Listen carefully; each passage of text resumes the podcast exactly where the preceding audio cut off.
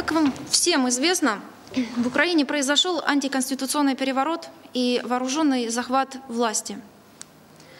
По сей день законом о прокуратуре, статья 4, основной задачей прокурорского надзора за соблюдением... Das, liebe Hörerinnen und Hörer, war die Stimme von Natalia Poklonskaya, dem berühmten Postergirl von Putin.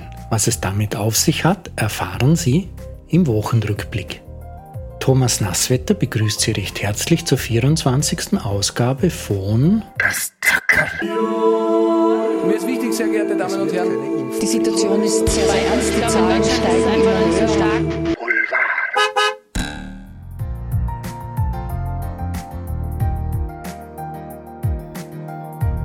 Präsident Putin hat sein Postergirl geschast, Natalia Poklonskaya.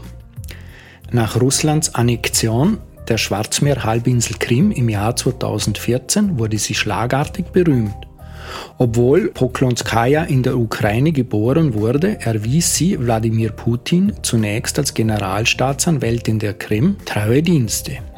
Während sich die mittlerweile 42-Jährige in Russland großer Beliebtheit erfreut, wird sie in der Ukraine als Verräterin beschimpft. Wegen ihres Aussehens wurde sie sogar von manchen Medien als Putins Postergirl bezeichnet. Doch der Ukraine-Krieg hat das Blatt gewendet. Poklonskaya hat sich kritisch darüber geäußert. Sie bezeichnete Russlands Einmarsch in das Nachbarland unter anderem als eine Katastrophe. Putin tat das, was man in solchen Fällen erwartet und hat die prominente Juristin aus dem Staatsdienst entlassen. Spannend ist aber, dass Poklonskaya bereits einen neuen Job hat. Sie wurde als Beraterin des russischen Generalstaatsanwalts Igor Krasnov ernannt. Das berichtet sie laut NTV auf Telegram und der russischen Plattform V-Kontakt. Als interessierter Beobachter frage ich mich, warum sie für Putins Verhältnisse so milde bestraft wurde. Eine Versetzung? Da könnte wohl doch noch mehr dahinter stecken. Derzeit herrscht großes Rätselraten, wer drei Tonnen Gold aus Russland in die Schweiz importiert hat. Die Ware hat einen Wert von 194 Millionen Franken, das entspricht rund 190 Millionen Euro. In der Vergangenheit wäre dieser Handel nichts Ungewöhnliches gewesen. 2021 importierte die Schweiz vom Kreml noch Gold im Gesamtwert von fast einer Milliarde Franken. Doch seit dem Ukraine-Krieg ist der Handel mit russischem Gold verboten. Der Kauf von Gold aus Russland aber weiterhin möglich. Das heißt, Goldimporte aus Russland in die Schweiz sind weiterhin komplett legal. Das wertvolle Material darf aber nicht weiterverarbeitet werden. Welche der diversen Raffinerien in der Schweiz das Gold importiert hat, bleibt unklar. Die Ware wurde als Gold in Rohform, zu anderen als zu monetären Zwecken deklariert. Wer auch immer hinter dem Großgoldkauf steckt, macht sich beim Einschmelzen auf jeden Fall strafbar, sofern das Gold nach dem 7. März hergestellt wurde. Die Schweiz gehört zu den wichtigsten Akteuren im Goldhandel, vier der wichtigsten Raffinerien weltweit sind hier angesiedelt. Diese bedauerten gegenüber dem Wirtschaftsnachrichtendienst Bloomberg jedoch alle, kein russisches Gold importiert zu haben. Der oder die Importeure dürften höchstwahrscheinlich auf eine baldige Aufhebung der Handelsbeschränkungen für russisches Gold hoffen, um dann die Ware gewinnbringend verkaufen zu können.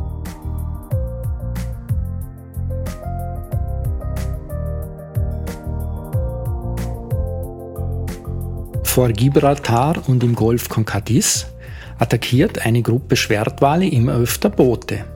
Die Orcas zerstören gezielt die Ruder und bewegen Fischer zur Umkehr. Seit dem Juli 2020 sind mittlerweile 235 solcher Attacken bekannt geworden.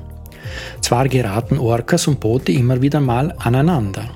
Da die Tiere bisher allerdings nicht versucht hatten, Schiffe abzudrängen, gelten die Gibraltar-Schwertwale als erste Population, die in der Gruppe koordiniert Boote an der Weiterfahrt hindern.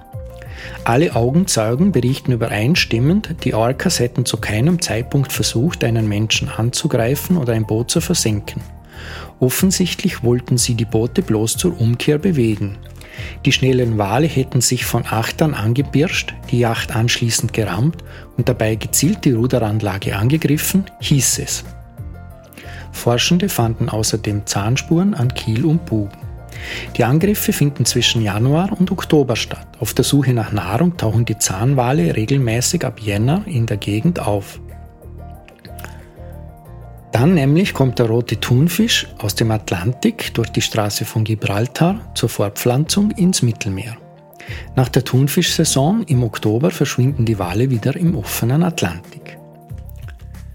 Auch ist bekannt, welche Tiere den Konflikt suchen. Die Interaktionen mit den Yachten gehen von derzeit 14 Walen aus vier unterschiedlichen Familiengruppen aus. Offensichtlich haben die Familien voneinander gelernt. Warum es zu den Angriffen kommt, darüber können die Forscher vor Ort nur spekulieren. Die Orcas erleben die Fischer und damit größere Boote mittlerweile vermutlich als starke Nahrungskonkurrenten um Thunfische.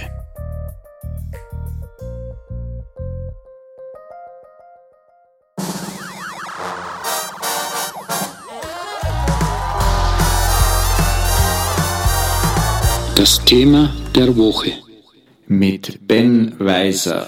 Ja, das Thema der Woche ist Wirecard. Das jährt sich jetzt zum zweiten Mal, also die Affäre. Äh, und Wirecard steht für den größten Finanzskandal der deutschen Geschichte.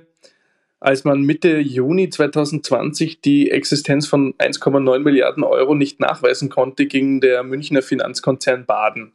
Und das alles war ein Konstrukt, das letztlich auf einer großen Lüge beruhte.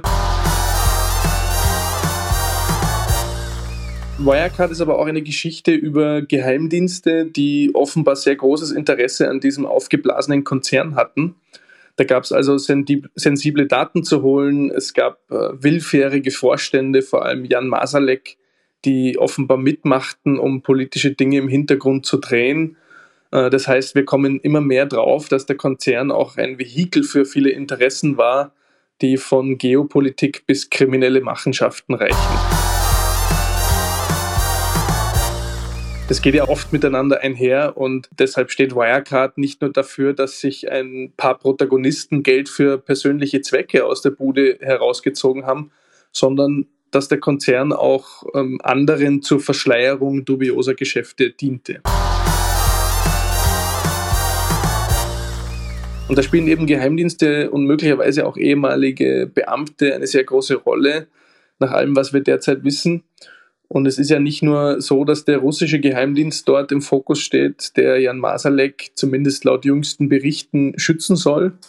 Wobei, da muss man grundsätzlich natürlich immer äh, ein bisschen vorsichtig sein bei solchen Geschichten. Äh, es sind aber auch deutsche und österreichische Behörden, die sich wie der äh, deutsche ex-linken Politiker und Wirecard-Aufdecker Fabio De Masi sagt, nicht wirklich mit Ruhm bekleckert haben in der Causa. Also es stellt sich die Frage, ob man Jan Masalek jetzt wirklich finden möchte. Und da kommt man dann schon zum Schluss, dass der Fall längst nicht aufgeklärt ist. Und es wird eben immer klarer, dass das Ganze wohl größer ist als nur in Anführungsstrichen ein Betrugsskandal. Das Interview mit Fabio De Masi ist bei uns auf Zack Zack nachzulesen und natürlich bleiben wir an der Causa dran.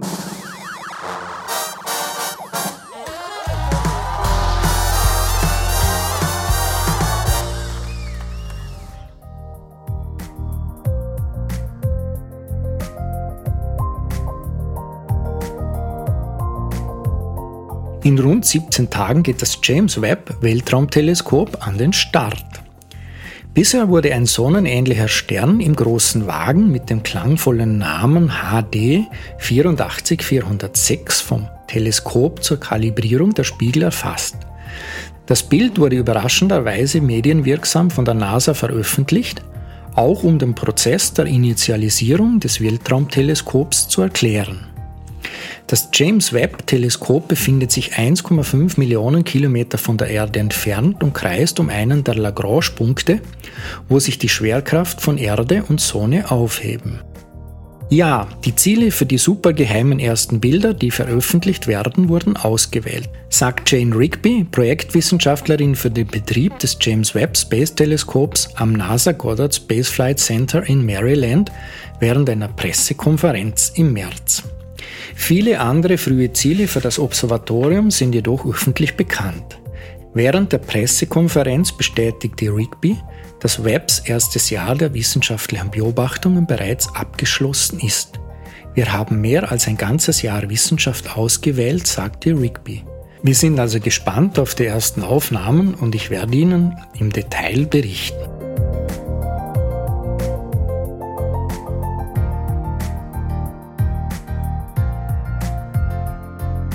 Das, liebe Hörerinnen und Hörer, war die 24. Ausgabe unseres Polit-Boulevard-Magazins Das Zackerl.